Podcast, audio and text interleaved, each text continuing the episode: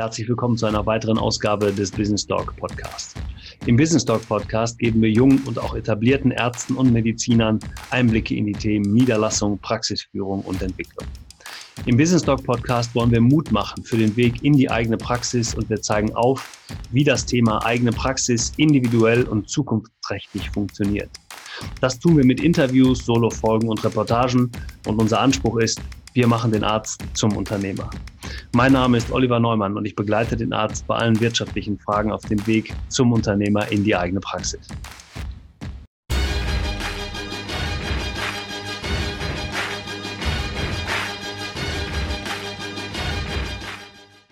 Ja, herzlich willkommen zurück im Business Talk Podcast. Heute spreche ich im Business Talk Podcast mit Jana Aulenkamp. Und Jana Aulenkamp ist eine besonders bemerkenswerte junge Medizinstudentin, die gerade am Ende ihres Medizinstudiums steht, kurz vor der letzten Prüfung. Und ähm, sie hat 2018 den Vorsitz gehabt der Bundesvertretung der Medizinstudierenden in Deutschland, der BVMD, und äh, steht heute hier im Business Dog Podcast für ein Interview zur Verfügung. Sie ist deshalb so besonders und bemerkenswert, weil sie sich während ihres Studiums und eigentlich schon immer in, dieses, in, in ihrem Leben ähm, nicht nur um sich gekümmert hat, sondern auch um ähm, Entwicklung innerhalb von Systemen. Sie hat sich immer darum bemüht, auch andere mit ins Boot zu nehmen, im Team zu arbeiten, aber eben auch voranzugehen und eine Meinung zu haben und die nach außen auch zu vertreten. Und ähm, sie äußert sich immer kritisch, sie hört genau zu und man merkt ihr einfach an, dass ihr ganzes Leben ihr ganz viel Spaß gemacht hat, auch immer sich selber auch weiterzuentwickeln. Ähm, sie hat ähm, einige Themen für sich äh, erkannt und herausgearbeitet in ihrer Zeit. Das sind zum Beispiel das Thema digitale Transformation im Gesundheitswesen, das ist das Thema Evolution der Arbeitskultur, das ist das Thema ähm, interprofessionelle Zusammenarbeit, aber auch das Thema Leadership und Mindset. Also da kümmert sie sich drum schon während ihres Studiums und hat viele, viele Vorträge gehalten zu dem Thema. Wenn man auf ihre Webseite geht, die ähm, mit weltweit-anders.org ähm, beschrieben ist, wir werden das auch nochmal in den Show Notes später verlinken, da erfährt man sehr, sehr viel über ähm, die Person Jana Aulenkamp, aber eben auch darüber, was sie alles gemacht hat schon. Es ist wirklich ein tolles Interview geworden. Ähm, und ähm, wie das immer so ist, sage ich das auch am Ende viel zu kurz. Ähm, aber wir haben eben eine gewisse zeitliche Beschränkung für diesen Podcast äh, gewählt. Und deshalb ähm, sind viele Fragen offen geblieben. Aber, und das ist das Schöne, viele Fragen mit Jana sind auch beantwortet worden oder insbesondere von Jana beantwortet worden. Und wir haben auch ein bisschen was geändert im Podcast. Wir haben also nicht die klassische Frage-Antwort-Runde hinten dran gehängt, sondern ich habe ihr mal zehn Wörter genannt und sie hat sehr spontan auf diese Wörter geantwortet. Also freut euch drauf, super spannendes Interview mit Jana Aulenkamp im Business Talk Podcast. Wir hören uns gleich wieder.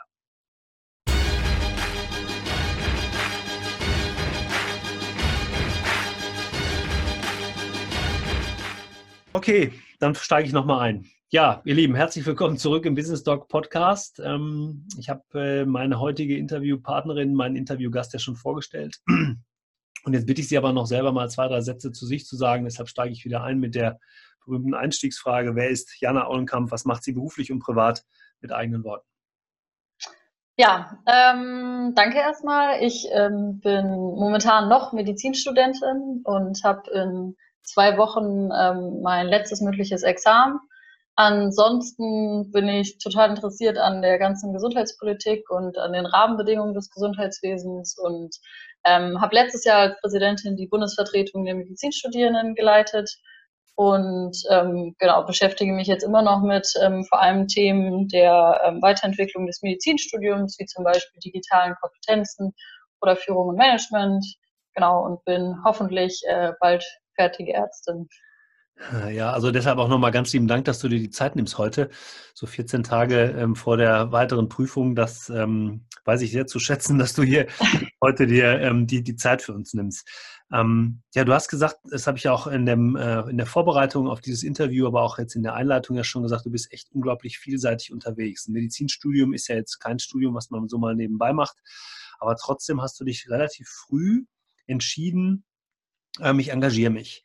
Ich engagiere mich nicht nur für mich, sondern ich engagiere mich für das Studium, für ähm, ja, meine Kommilitonen oder überhaupt für das Thema Gesundheit und Medizin. Woher kommt das? Oh, äh, ach, ich glaube, das kommt schon aus der Schule oder ähm, genau. Also ich fand schon immer wichtig, dass man ein bisschen was tut drumherum. Ähm, ich glaube, eine Gesellschaft kann eigentlich nur funktionieren, wenn man nicht nur auf sich selber guckt.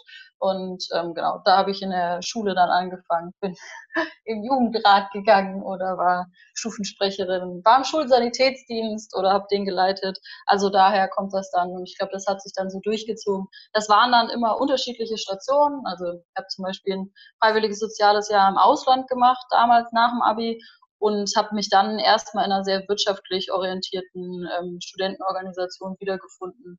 Ähm, aber auch in der Fachschaft. Und ich glaube, irgendwann kam dann so der Punkt, dass ich mir dann gedacht habe, man, es gibt so viel, was passiert und im Gesundheitswesen passiert vielleicht nicht ganz so viel immer, auch gerade so zukunftsorientierte Themen.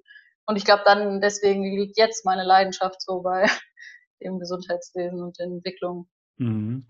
Ähm, glaubst du, dass dieses Engagement, so ein persönliches Engagement, so ein bisschen ähm, ja, in die Wiege gelegt ist, also vielleicht auch irgendwo ähm, ja, manifestiert ist? Oder hast du vielleicht von deinen Eltern da viel mitbekommen? Sind die auch engagiert? Ähm, ähm, ja, woher kommt äh, dieses, dieses, dieses Engagieren wollen und eben zurückgeben wollen?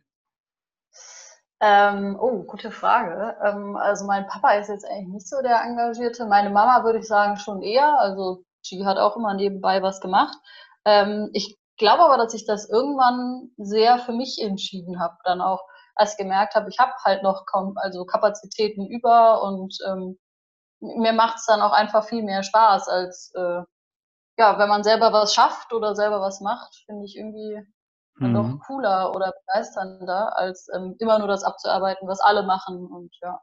Ja, jetzt stelle ich mal eine Frage, die eigentlich jetzt schon jetzt noch im, für, für, den Verlauf des Interviews noch viel zu früh ist, aber ähm, kannst du dir vorstellen, denn zukünftig eher Dinge allein in die Hand zu nehmen, also Führungsaufgaben ähm, oder vielleicht auch eine eigene Praxis oder ähm, vielleicht noch andere unternehmerische Aufgaben zu übernehmen? Oder sagst du, auch für mich, ich würde dann doch ganz gerne lieber im großen Team arbeiten? Also ein Teamarbeiten macht immer Spaß, finde ich. Ähm, aber klar, wenn man, ich meine, ich habe jetzt ja auch schon fünf Jahre in unterschiedlichen Teams meistens immer die Leitungsfunktion gehabt oder und das, also ich kann mir nicht vorstellen, dass ich jetzt sagen werde, ach mit Beginn des richtigen Arbeitslebens quasi möchte ich das nicht mehr. Also das kann ich mir eigentlich überhaupt nicht vorstellen. Es, es ist ja auch eine ganz andere Dimension, die irgendwie dazu kommt, ähm, mit sich um Management-Sachen zu kümmern und mir macht das, also ich finde das sehr bereichernd. Deswegen kann ich mir eigentlich nicht vorstellen, dass das, äh, dass ich irgendwann sage, ich, ich will das gar nicht mehr. Ja, jetzt ist das ja so, dass ähm, es gibt ja so ein bisschen so eine Tendenz, wenn das Umfeld, ähm, in dem man sich jetzt privat, beruflich bewegt, ähnlich ist wie man selbst, ähm, also dass man viele Leute hat um sich herum, die engagiert sind und so weiter, dann kann man sich viele Dinge gar nicht mehr anders vorstellen. Ähm, ähm, aber genauso ist es ja vielleicht auch bei den Mitstudenten, bei Kommilitonen, bei Kollegen, die du vielleicht kennenlernst oder triffst. Glaubst du, dass sich da die Generation der heranwachsenden Mediziner und Ärzte auch vom, vom Mindset her geändert hat, dass da eine Generation kommt, die vielleicht höhere Ansprüche stellen oder andere Ansprüche stellen? Ähm, also auf jeden Fall, glaube ich, andere Ansprüche. Ich glaube, es hat viel damit zu tun, wie wir sozialisiert worden sind. Und ich glaube, dass dann einfach ganz normal ist, dass man dann natürlich, wenn man eine andere Sozialisation hat als vor 30 Jahren vielleicht, dass daraus auch andere Ansprüche oder andere Vorstellungen resultieren. Ähm, aber ich finde es ganz spannend, weil es ist ja total unterschiedlich. Ich habe ja meine Kommilitonen hier in Bochum, die zum Beispiel gar nicht dann teilweise, ähm, die ich halt von der Vor also vom ersten Semester her kenne, ähm, und die jetzt überhaupt nicht, sage ich jetzt mal, so engagiert sind wie die, die ich jetzt zum Beispiel über die, das ganze Ehrenamt kenne mhm. oder über die Fachschaft oder so. Und äh, die finden das zum Beispiel dann ja eher spannend, toll, was ich mache und sagen dann, ja, wenn irgendwie was ist, wo du glaubst, das passt zu mir, dann sag mal Bescheid. Aber ähm, da ist ja nicht jeder so in dem Engagement immer so total drin. Ja. Mhm. Ähm, das heißt, auch da höre ich wieder raus, ich möchte da noch mal ein bisschen beibleiben, weil es geht mir ja hier im Business Talk Podcast auch so ein bisschen drum, welche unternehmerischen Fähigkeiten oder welche Skills brauche ich tatsächlich und wann kann ich die entwickeln? Weißt du, ist, ja. es, jetzt, ist es jetzt wichtig, die vielleicht in die Wiege gelegt zu bekommen oder kann ich vielleicht selber dafür sorgen? Das hört sich bei dir ja so ein bisschen so an, dass du ähm, so eine eigene Motivation dazu entwickelt hast, zu sagen, ich möchte halt ähm, ein bisschen mehr machen, möchte vielleicht auch an der einen oder anderen Stelle die Extrameile gehen und ähm, ähm, nehme dafür auch in Kauf, ähm, dass vielleicht einige Dinge, die vielleicht für einen, den einen oder anderen Studenten normal sind, für mich nicht normal sind. Also zu sagen, ich äh, schimpfe nur auf System oder ich bin vielleicht unzufrieden mit dem, sondern ich, ich mache jetzt einfach was. Ich nehme es in die Hand und versuche es selber zu verändern. Na, das ist ja ein großer Unterschied. Und deshalb ist mir das so wichtig, dass wir das mal rausarbeiten, wie die junge Generation von Medizinern da vielleicht in der Zukunft tickt. Denn ähm, Ihr, ihr, habt ja, du hast ja gerade schon gesagt, du, du hast im letzten Jahr den, den Bundesvorsitz, den Vorsitz beim BVMD gehabt, also der, der Bundesvertretung der Medizinstudierenden in Deutschland. Ähm, und das heißt, du bist ja an der Spitze aller Medizinstudierenden gewesen und gehst damit voran. Und ihr habt ja da auch Kontakt ähm, zu, zu hochrangigen Politikern. Ihr nehmt da Einfluss. Ihr versucht nicht nur Einfluss zu nehmen, sondern ihr nehmt Einfluss, weil man auch auf euch hört. Glaubst du, ähm, dass das wichtig ist? Und ähm, wenn ja, äh, warum ist das wichtig? Und ich stelle sofort noch eine Frage dahinter. Ähm, warum, warum? Ja, ähm, weil also nicht nur, ja, es ist wichtig, das wissen wir ja schon, aber äh, warum? Aber eben auch, in welcher Art und Weise nehme ich Einfluss? Also sage ich nur Meinung oder bleibe ich bei meiner Meinung und bohre auch nach? Ne? Hm. Ähm, ja, also hast auf jeden Fall wichtig ist es. Ähm, und äh, ich glaube, gerade so auf großer politischer Ebene gesehen, natürlich auch, um zu sehen, da ist äh, eine, eine nachfolgende Generation oder sind Leute, die mitbestimmen wollen oder die Ideen haben, vor allem auch äh, sehend aus den aktuellen ja, Rahmenbedingungen, die wir haben. Also ich meine, es ist ja jetzt nicht so, Medizinstudent ist äh, sechseinhalb Jahre an der Uni und hat nie ein Krankenhaus von innen gesehen oder eine Praxis. Also man bekommt ja mit, wie ist der Versorgungsalltag, natürlich aus einer ja, sehr viel freieren oder offeneren Perspektive, wie wenn man selber in der Verantwortung ist. Aber man erlebt ja viel. Man guckt ja auch in jedem Bereich mal so ein bisschen rein. Man, man sieht, was macht die Pflege, man sieht, was machen die Physios, man sieht, was machen die Assistenzärztinnen und Assistenzärzte und bekommt ja dann einen Überblick. Und ich glaube, da kommt dann auch viel, ja, da merkt man dann selber, okay, das sind vielleicht Rahmenbedingungen, die finde ich gut oder die finde ich vor allem eben auch nicht gut. Und daher kommt ja dann auch viel die Motivation, was zu bewegen. Oder mhm. halt eben natürlich direkt Medizinstudium, das hat man ja noch direkter an sich quasi, was da eben passiert oder was nicht passiert. Mhm. Und ich glaube, dass es ganz unterschiedlich ist. Also es gibt ja ganz viele ähm, Medizinstudierende, die dann zum Beispiel auch sagen, Mensch, es gibt ein Thema, für das ich brenne oder das ich total wichtig finde. Das hat, das ist ja dann, kann irgendwas um die Medizin herum sein und die dann sagen, ja gut, dann mache ich halt auf lokaler Ebene oder engagiere mich eben in der Fachschaft oder mache hier das Teddybär-Krankenhaus, wo es darum geht, dass Kinder die Angst vor dem Krankenhaus ähm, verlieren oder also es gibt ja ganz, ganz viele Ideen. Nur das Problem ist, oder das, was mir dann immer, oder was ich sehe so viele engagierte Medizinstudierende quasi, ist die Frage, was passiert dann oft mit dem Engagement danach? Und ähm, das finde ich unfassbar schade, weil man wird ja auch in einer Art System sozialisiert, das ähm, sehr starre und sehr vorgegeben ist und wo halt eben wenig Freiraum für Individualität oft zu sein scheint. Mhm. Ja.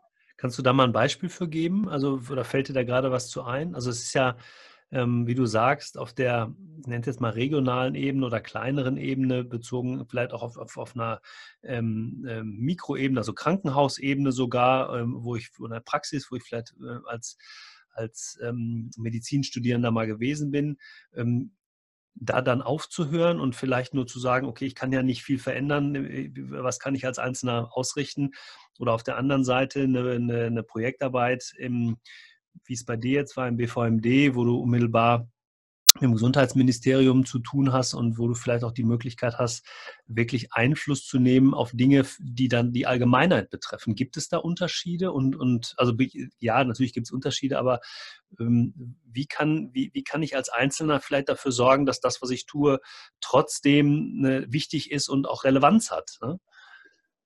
Ja, das ist unfassbar schwierig, glaube ich. Und ich glaube, viele haben da auch vor Bedenken oder Zurückhaltung. Und das finde ich zum Beispiel total interessant. Ich habe mich ja erst nach dem Physikum drei Jahre in einer ISEC heißt die Studentenorganisation, die so ein bisschen zum Ziel hat, äh, Führungskräfte zu entwickeln, die sich mit globalen Herausforderungen eben auch beschäftigen können. Und das finde ich total interessant, weil da sind ganz viele Leute, die zum Beispiel eher so BWL studieren und ja, die so ein bisschen Hintergrundwissen haben und viel innovationsfreudiger sind. Also die kriegen ja Tools an die Hand durchs Studium, wie kann ich irgendwas verändern oder wie kann man Veränderungsprozesse initiieren oder was weiß ich was. Ähm, und da merkt man auch, da ist so in der ganzen Organisation so ein anderer Drive quasi da. Das ist, manchmal geht da alles viel zu schnell und die Leute sind viel zu innovativ und ein Jahr ändert sich immer alles. Also das ist dann auch wieder vielleicht zu viel. Aber die BVMD ist dann zum Beispiel genau, da merkt man, das ist eine ganz andere Stimmung. Also dieses Konservative im Sinne von beibehalten, was gewesen ist, ähm, eher Risiken nicht so angehen, spielt da eine viel, viel größere Rolle. Und obwohl es ja alles nur Studierende sind. Also ich finde, da merkt man schon, oder da habe ich für mich schon gemerkt, wie, wie das Umfeld dann doch eben die, die Handlungsweisen ähm, beeinflussen kann.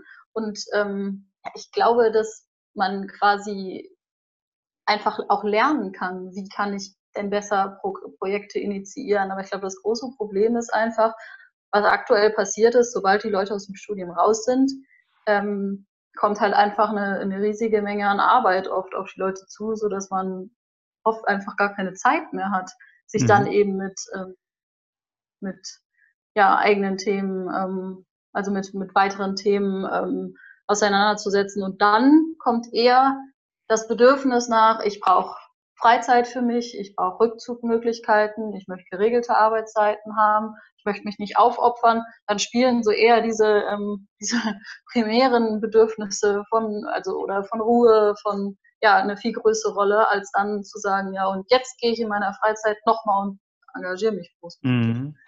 Ähm, ähm, kommen wir doch mal zu dir. Also wenn man jetzt überlegt, du bist jetzt fast fertig, du, ähm, du hast, glaube ich, deinen Schwerpunkt in der Anästhesie gelegt. Ne? Du, ähm, mhm. Was hast du vor? Also jetzt wenn wir mal, wenn wir das mal aufnehmen, du wirst, wirst du irgendwann ins Krankenhaus gehen? Hast du langfristig vielleicht vor, in die Praxis zu gehen? Oder stellst du dir vielleicht noch was ganz anderes vor, also unternehmerische Tätigkeiten oder die eigene Praxis sogar? Ähm, tja, gute Frage, wenn ich das schon wüsste. Okay, ja. ähm, ich, ähm, ich weiß es selber noch nicht genau. Also wahrscheinlich werde ich irgendwo als Anästhesistin anfangen zu arbeiten, auch einfach, weil ich ähm, einmal, weil mir das einfach Spaß macht, aber auch, weil ich ähm, ja in der Anästhesie finde ich ist ein Bereich, die sich auch schon ganz viel mit Themen wie Kommunikation, ähm, äh, Risikomanagement, Fehlermanagement, Patientensicherheit. Also die beschäftigen mich sich mit so vielen ähm, soften Faktoren, die die Medizin eben auch beeinflussen, was in meinen Augen in äh, jedem Bereich wichtig wäre, aber irgendwie ist leider zu wenig Beachtung findet. Deswegen finde ich die Anästhesie eben auch so spannend, weil man mhm. da so viel drumherum eben anschaut. Ähm, auch in der Intensivmedizin, wie viele Einflüsse da zusammenkommen, äh, das, das finde ich toll. Genau, deswegen ist das erstmal so meine nächste Station. Aber dann weiß ich es noch gar nicht. Also ich ähm, habe da keinen 15-Jahresplan gemacht. Ich weiß, dass ich mich auf jeden Fall immer irgendwo ähm, einbringen möchte und will. Ich habe mal überlegt, in die Beratung zu gehen. Das habe ich aber eigentlich wieder abgehakt, weil ich mir das dann, man dann ja doch nicht derjenige ist, der dann entscheiden kann. Deswegen ähm, das ist, glaube ich, dann nichts für mich. Ähm, ja, früher hatte ich mal die Idee, ein eigenes Krankenhaus aufzumachen, wo es cool ist zu arbeiten. ich hätte auch schon ganz viele Ärzte, die dahin wollen mit mir, aber ich weiß es noch nicht. Ich, hm. ja. Ja, also ähm, ich finde das deshalb so spannend, weil ähm, jetzt in Vorbereitung auf diesen Podcast ich ein bisschen mich mit dir beschäftigt habe und ähm, unter anderem natürlich auch auf deine Homepage gestoßen bin oder auf deine Seite gestoßen bin, wo du ähm, nicht eben nur als Medizinerin unterwegs bist oder als jemand, der sich engagiert, sondern du, du trittst ja für unterschiedliche Themen da auch ein. Also ich, wenn ich jetzt hier gerade sehe, ist das einmal äh, Themen, die dich beschäftigen. Das ist die digitale Transformation im Gesundheitswesen, das ist die Evolution der Arbeitsstruktur, das ist Leadership, Führung in der Medizin.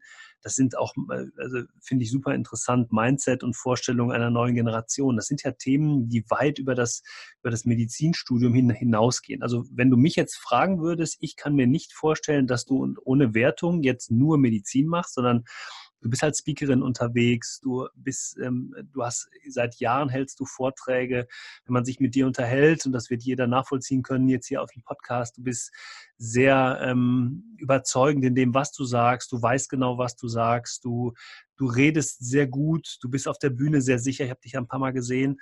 Also Das sind ja alles so Dinge, wo ich, wo ich denke, ja, ich dachte, ich mache dir mal ein Kompliment jetzt. Ähm, ähm, das sind ja alles so Dinge, wo, wo ich denke, das, das lässt man ja nicht einfach fallen. Also das ist ja schon etwas, Nein. was ähm, da ist und ähm, wo vielleicht auch ähm, ja einfach eine Motivation da ist, das möchte ich gern weitermachen, um eben mein Thema auch ähm, weiter an, an den Mann, an die Frau zu bringen und vielleicht andere auch zu bewegen, über vieles mal nachzudenken. Ne? Ja, also das ist das, also für mich ist das auch mein festes Ziel, was ich haben möchte. Gerade dieser Bereich von, von Führung, sei es jetzt Selbstführung im Rahmen Leadership oder halt eben Organisationsführung, ähm, dass das eben mehr ins Gesundheitswesen zu bringen, zu verankern.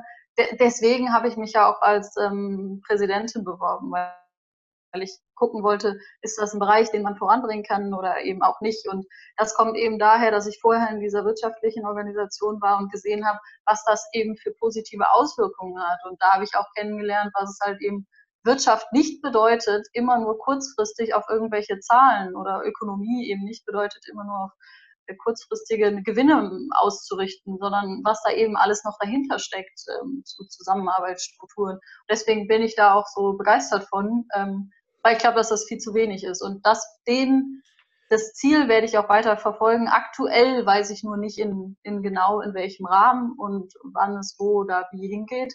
Ich bin mega froh, dass ähm, jetzt im Rahmen des Weiterentwicklungsprozesses des Medizinstudiums es eben zum Beispiel auch eine Gruppe gibt, Führung und Management, da wo ich mit auch da beteiligt bin, wo wir eben gucken können, dass das halt zukünftig auch ähm, ins Studium kommt. Und ich weiß, dass es ja auch in der Weiterentwicklung ähm, für die, in der Weiterbildung für die Assistenzärzte auch eine größere Rolle spielen kann. Aber vielleicht ist das so ein nächster Punkt, wo ich mir dann mal überlege, wie kann man das machen. Da gibt es ja auch schon einige ähm, gute Bestrebungen und ich weiß auch, dass es ein ähm, Leadership-Curriculum der Bundesärztekammer gibt, es ist ja immer die Frage, wie weit wird das gelebt und wie viele haben da überhaupt äh, Platz im aktuellen System. Mhm. Ähm, eine Sache, die mich jetzt nochmal interessiert, ist das Thema Leadership und Führung in der Medizin. Also ich habe mir hier hintergeschrieben, was das für dich bedeutet, würde das aber ganz gerne noch ein bisschen weiter ausbauen. Du hast gerade eine mhm. Sache gesagt, es kann da in der Situation oder in der, in der Richtung nicht immer nur um das Führen nach Zahlen gehen. Das ist ja insbesondere in der Medizin ein wichtiges Thema. Also Krankenhäuser, die nach Zahlen geführt werden, auf, auf der einen Seite, aber die, die Relevanz von ähm, dem menschlichen Faktor dahinter, also die Entscheidung darüber, kann ich jetzt noch ein Medikament verschreiben, kann ich jetzt noch ein, eine Operation durchführen oder kann ich noch einen Patienten aufnehmen, die kann ja nicht nach wirtschaftlichen Zahlen geführt werden, die muss ja eigentlich äh, nach äh, anderen, also medizinischen Gesichtspunkten äh, geführt werden oder getroffen werden, diese Entscheidung. Glaubst du, ähm, dass es wichtig ist, dass sich ähm, Ärzte mehr mit dem Thema Führung ähm, beschäftigen müssen oder vielleicht auch mit dem Thema Betriebswirtschaft, weil nur damit eben dieser schmale Grad irgendwie gehandelt werden kann?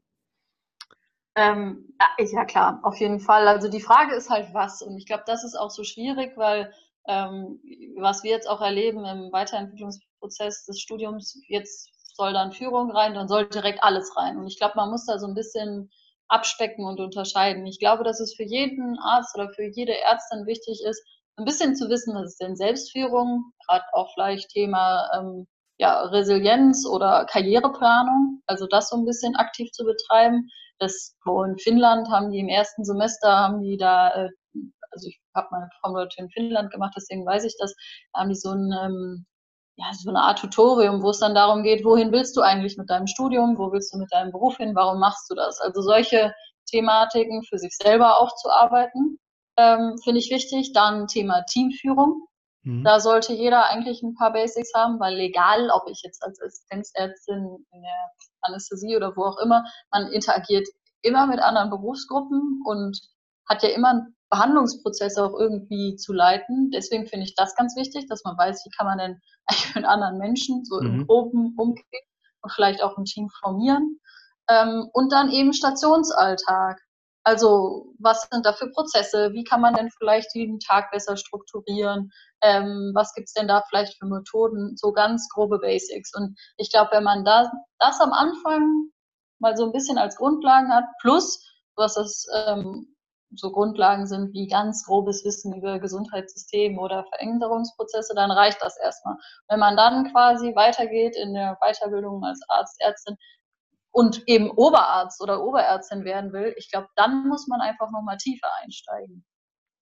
Weil, also das, so würde ich mir das jetzt nur ungefähr vorstellen. Mhm. Ich fand es total spannend. Ich war mal im Uniklinikum in Salzburg und die bauen im Prinzip jetzt gerade äh, so ein Programm auf, wo die halt eben sagen, jeder, der eine große Leitungsfunktion übernehmen muss, muss durch so eine Führungsschulung durchgehen. Interdisziplinär machen die das, also für Pflegedienstleitung, für leitende Oberärzte, für Chefärzte, für die Geschäftsführung, für was weiß ich was, ähm, weil sagen, das ist so ein wichtiger, wichtiges Feld. Und so in etwa könnte ich mir das im Idealfall auch vorstellen. Genau, aber am Anfang erstmal so mit den Basics anfangen. Mhm. Ich glaube, das, das wäre wirklich super, dann ne? also praktische Erfahrungen zu machen und beziehungsweise überhaupt erstmal Erfahrung zu machen mit unterschiedlichen Themen, die so ein bisschen nur Randbereiche ja. außerhalb der Medizin sind, um dann darauf eine Entscheidung treffen zu können, wie geht es auch weiter. Ne? Also entwickle genau. ich mich jetzt lieber in, in, in Richtung ähm, des, des Krankenhauses oder möchte ich vielleicht doch irgendwann in die eigene Praxis, möchte ich vielleicht mich im Krankenhaus weiterentwickeln oder welche Möglichkeiten im System sehe ich denn überhaupt? Es bringt ja auch aus meiner Sicht nicht immer aufs System zu schimpfen, sondern letztens einen schönen Satz gehört von dem, von dem Professor äh, Jan Ehlers, der gesagt hat, ähm, kann ich nur aufs System schimpfen, denn ich muss immer erkennen, ich bin selbst Teil des Systems oder ich bin das System und kann eben so ein bisschen ja. was ändern dann auch dadurch. Ne? Das stimmt absolut. Ähm, ja, da, da, fällt mir gerade noch eine Sache ein. Ja. Ähm, äh, zum Beispiel jetzt, ähm, wir haben letztes Jahr in der BVMD, haben die von der AG Medizinische Ausbildung so ein sehr schönes Konstrukt ähm, ausgearbeitet und halt eben gesagt, wo man immer darauf achten muss, ist auch so eine, ja, so eine Grundachse mit ins äh, Studium zu bringen und zwar die des Visionärs, also derjenige, der selber kreiert quasi. Mhm. Und nicht nur, weil bei uns ist ja ganz viel lastet ja einfach nur Wissen, ähm, auswendig lernen und fertig, aber mhm. auch so dieses Wissenschaftliche oder eben dieses, dieses Selbstständige, das hat ja so eine Komponente von, ja, von was Visionärem, ähm, mit Ängsten umgehen können, mit Veränderungsprozessen umgehen. Und das als so eine ganz grundlegende Sache, ähm, eben auch für Wissenschaft, für Forschung, ist ja auch den Status quo zu hinterfragen und was Neues herauszufinden. Mhm. Das finde ich, ähm, ja. Ja, ich finde, du bist da auch ein, ein, tolles Beispiel für, denn man, man, man sieht ja jetzt oder man merkt ja jetzt, was, was es ausmacht, wenn jemand sich früh auch über den Tellerrand hinaus so ein bisschen beschäftigt und damit eben auch sich neue Felder schafft und damit plötzlich aber auch ganz andere Möglichkeiten in der Entwicklung nicht nur sieht, sondern auch vielleicht sich selbst erarbeitet oder man könnte auch sagen geboten bekommt, aber eben auch einfach ähm, den, ein anderes Mindset hat und offen ist für viele Dinge. Ne? Also das hat ja auch was mit, dieses Wort Persönlichkeitsentwicklung ist immer so ein bisschen äh, schwer belegt, aber das hat eben auch was tatsächlich damit zu tun, dass man sich in dem Rahmen weiterentwickelt und damit eben neue Geschäftsfelder für einen selbst sich vielleicht auftun oder Berufsfelder. Gibt es denn irgendwas, was du sagen würdest, das würdest du dir wünschen, dass das noch Teil des Studiums wird, also neben dem, was du gerade schon gesagt hast?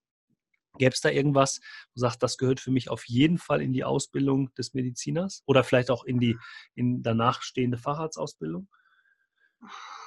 Jetzt muss ich mal gerade überlegen.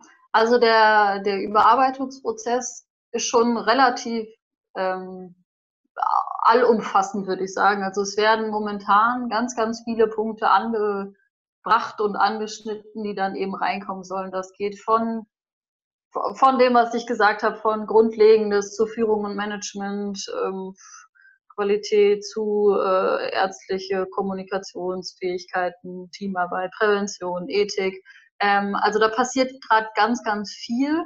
Ähm, und auch sogar dieses Visionäre, dieses Selbsterschaffende soll auch mit reinkommen. Die Frage ist natürlich, wie wird das danach gelehrt?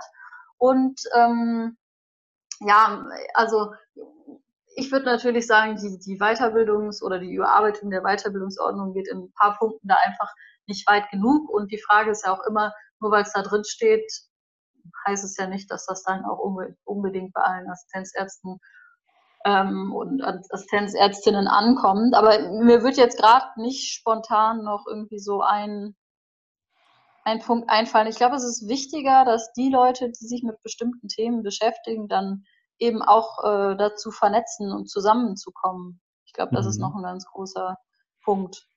Jetzt gerade zum Beispiel auch in der digitalen Medizin, das kommt ja jetzt erst langsam, dass sich da eben auch Ärzte und Ärzte zusammentun. Mhm. Das ist aber nochmal ganz schön. War das deine Katze? Hörte sich Was? Nee, das war eine Tür. Achso, ich habe jetzt gerade gesagt, wir, wir, würden jetzt auch noch ein bisschen. Bei, nein, nein, bei mir ist immer so ein Podcastbild meist mein Hund, also deshalb hätte das jetzt ganz gut gepasst. Ja. Achso, nee.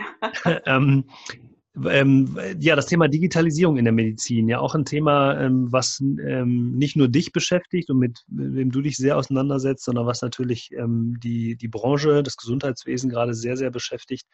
Gib doch mal aus deiner Sicht einen kleinen Ausblick. Wo stehen wir da gerade? Wo, wo, ähm, wo ist im oder wo gibt es neue Ansätze und wo meinst du, dass es Dinge gibt, die jetzt schon da sind und gut umsetzbar sind? Und vielleicht nimmst du uns mal mit auf einen kleinen Ausblick in die Zukunft.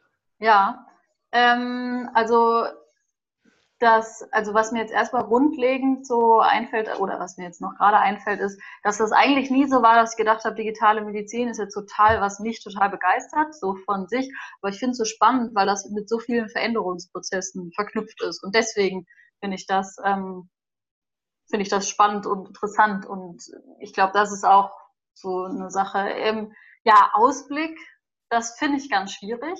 Mhm, mhm. Gerade jetzt auch mit den, ähm, mit den Entwicklungen, die durchs digitale Versorgungsgesetz kommen, ist die Frage, was, was überlegt sich die Politik denn noch alles in äh, nächster kürzester Zeit? Ich finde es total spannend, dass Ärztinnen und Ärzte Apps verschreiben sollen, dürfen, können. Mhm. Ähm, ich frage mich noch immer, wie kommt es quasi, also dahinter müsste ja irgendwo auch ein Schulungskonzept stehen.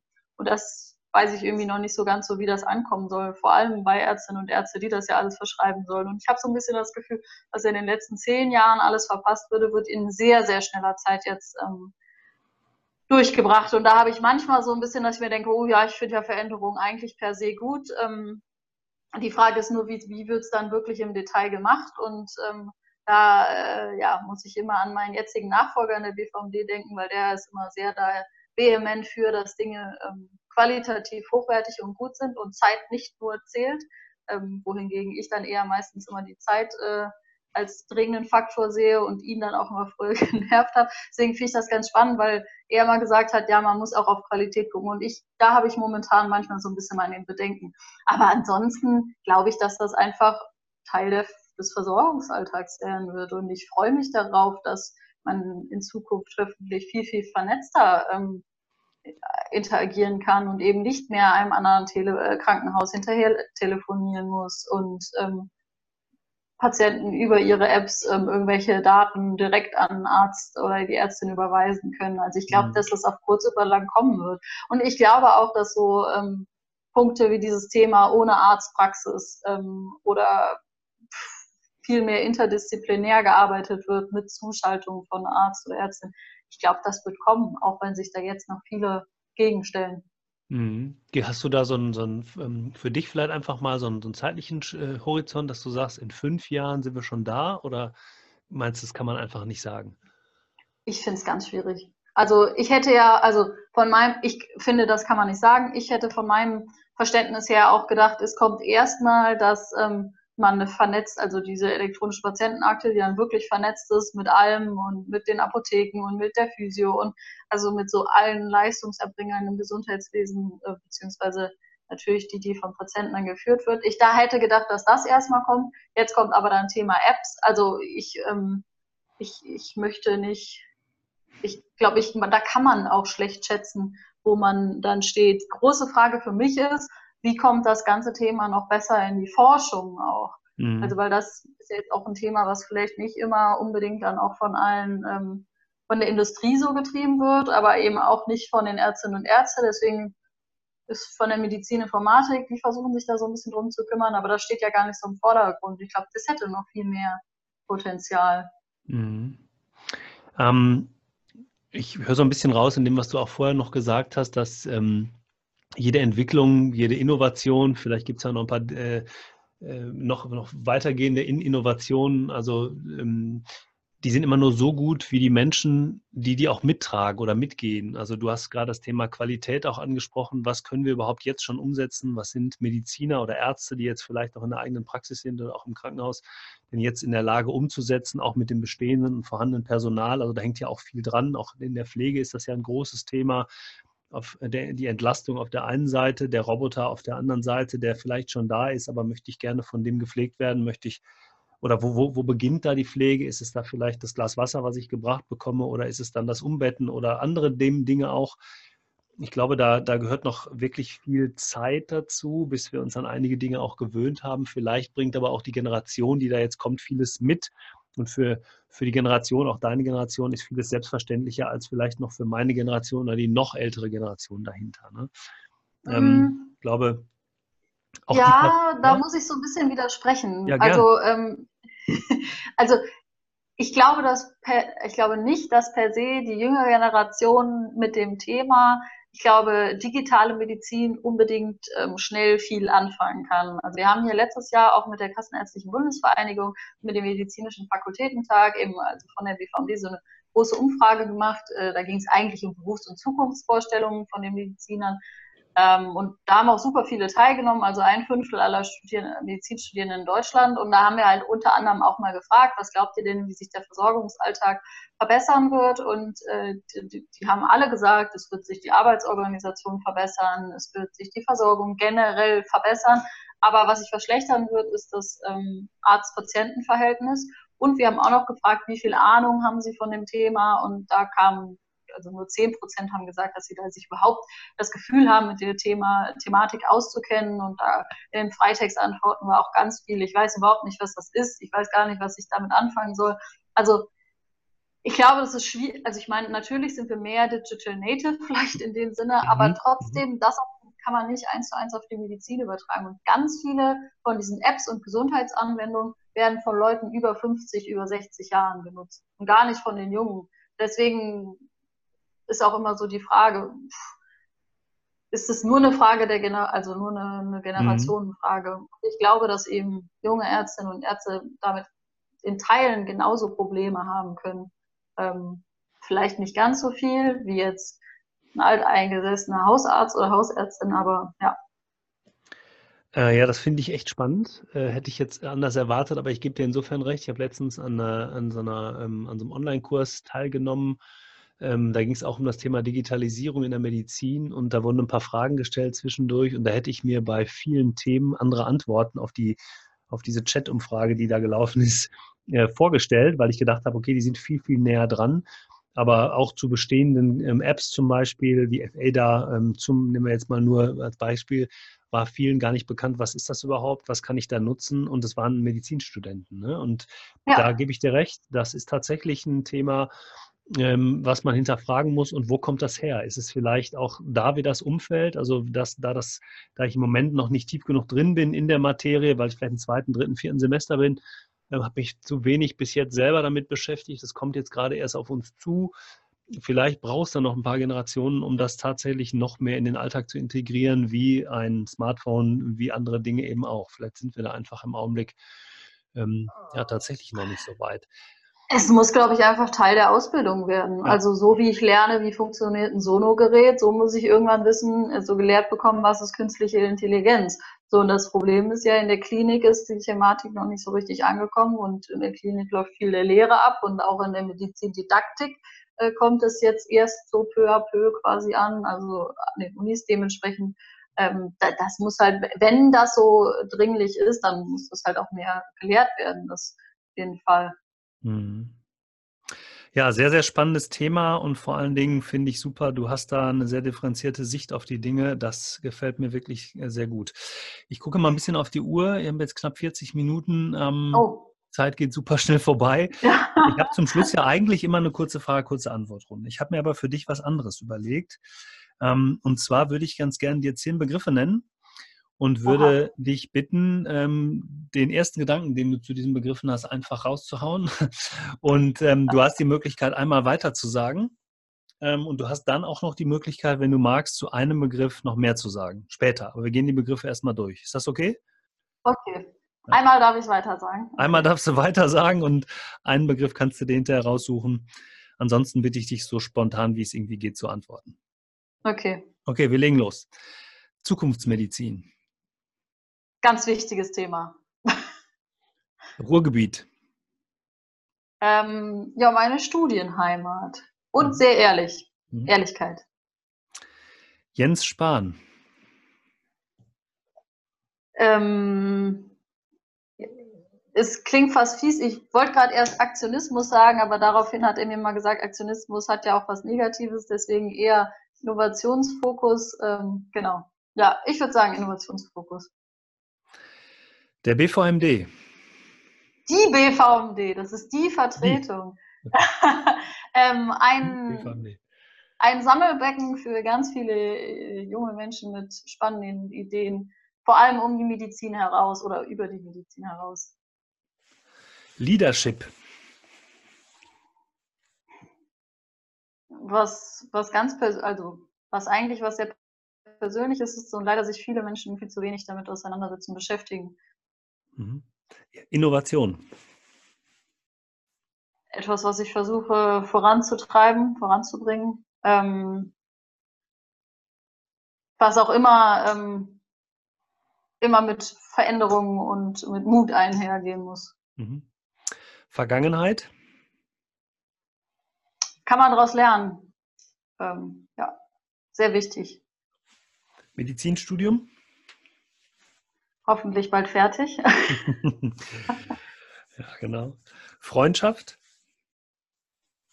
Ähm, etwas sehr Wichtiges, was man nicht unterschätzen darf. Das begleitet einen das Leben lang hoffentlich, wohingegen Prozesse ähm, vergänglich sind. Und das letzte, Social Media. Social Media. Mhm. Ähm, ja, äh, ein spannendes, ja, puh, ja, gute Frage. Spannendes Medium und verschiedene Leute zu erreichen. Ähm, machen wir weiter. Das genau. Ja, genau. Ich hatte, ich hatte gedacht, du nimmst bei Jens Spahn den Joker sozusagen, ah. weil du dich da nicht. Aber super. Nee, hat mir ähm, super gefallen. Tolle Antworten darauf. Ähm, und ähm, ja, zeigt, dass du nicht nur ein intelligentes Köpfchen bist, sondern auch ganz äh, spontan. Das finde ich super.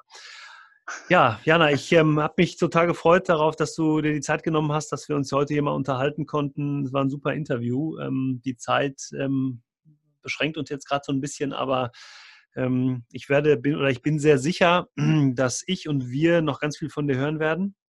Egal auf welchem, auf welcher, an welcher Station aber ähm, oder in welchem äh, Bereich deines medizinischen Weiterkommens oder deines unternehmerischen Weiterkommens. Danke dir sehr für deine Zeit heute. Wünsche dir alles Gute für die Zukunft, für die äh, anstehenden Prüfungen natürlich sowieso. Und für alle die, die heute dabei waren, zugehört haben, wir haben das heute ja als, als reine Video, äh, als, als, als reine Audioaufzeichnung gemacht. Lag so ein bisschen an einer nicht so stabilen Internetverbindung, aber ähm, die Inhalte waren uns so wichtig, dass wir gesagt haben, wir achten dann lieber heute eher auf den Ton als auf das Video. Also äh, schön, dass ihr dabei wart. Bleibt unternehmerisch und ähm, denkt immer dran, den Podcast zu bewerten bei iTunes oder YouTube. Würde uns sehr freuen. Also auch ruhig kommentieren. Das hilft immer weiter und ähm, ja, bringt den Podcast nach vorne. Und das ähm, letzte Wort in dem äh, Podcast hat natürlich wie immer mein Interviewgast. Ja, vielen lieben Dank für die Einladung. Das äh, als allererstes Mal und ähm, ja, ich äh, bin selber gespannt, wo es ähm, mich, glaube ich, dann hinbringt. Aber ich glaube, ich werde der ganzen Thematik, ähm, ja, werde ich nicht nach meinem Studium den Rücken zukehren. Und ja, wenn, wenn irgendjemanden das Thema auch begeistert oder interessiert, dann ja, freue ich mich selber auch über Anregungen oder Ideen oder ja, gerne immer ja, damit. Okay, ganz lieben Dank und ähm, alles Gute für dich. Tschüss. Danke, tschüss.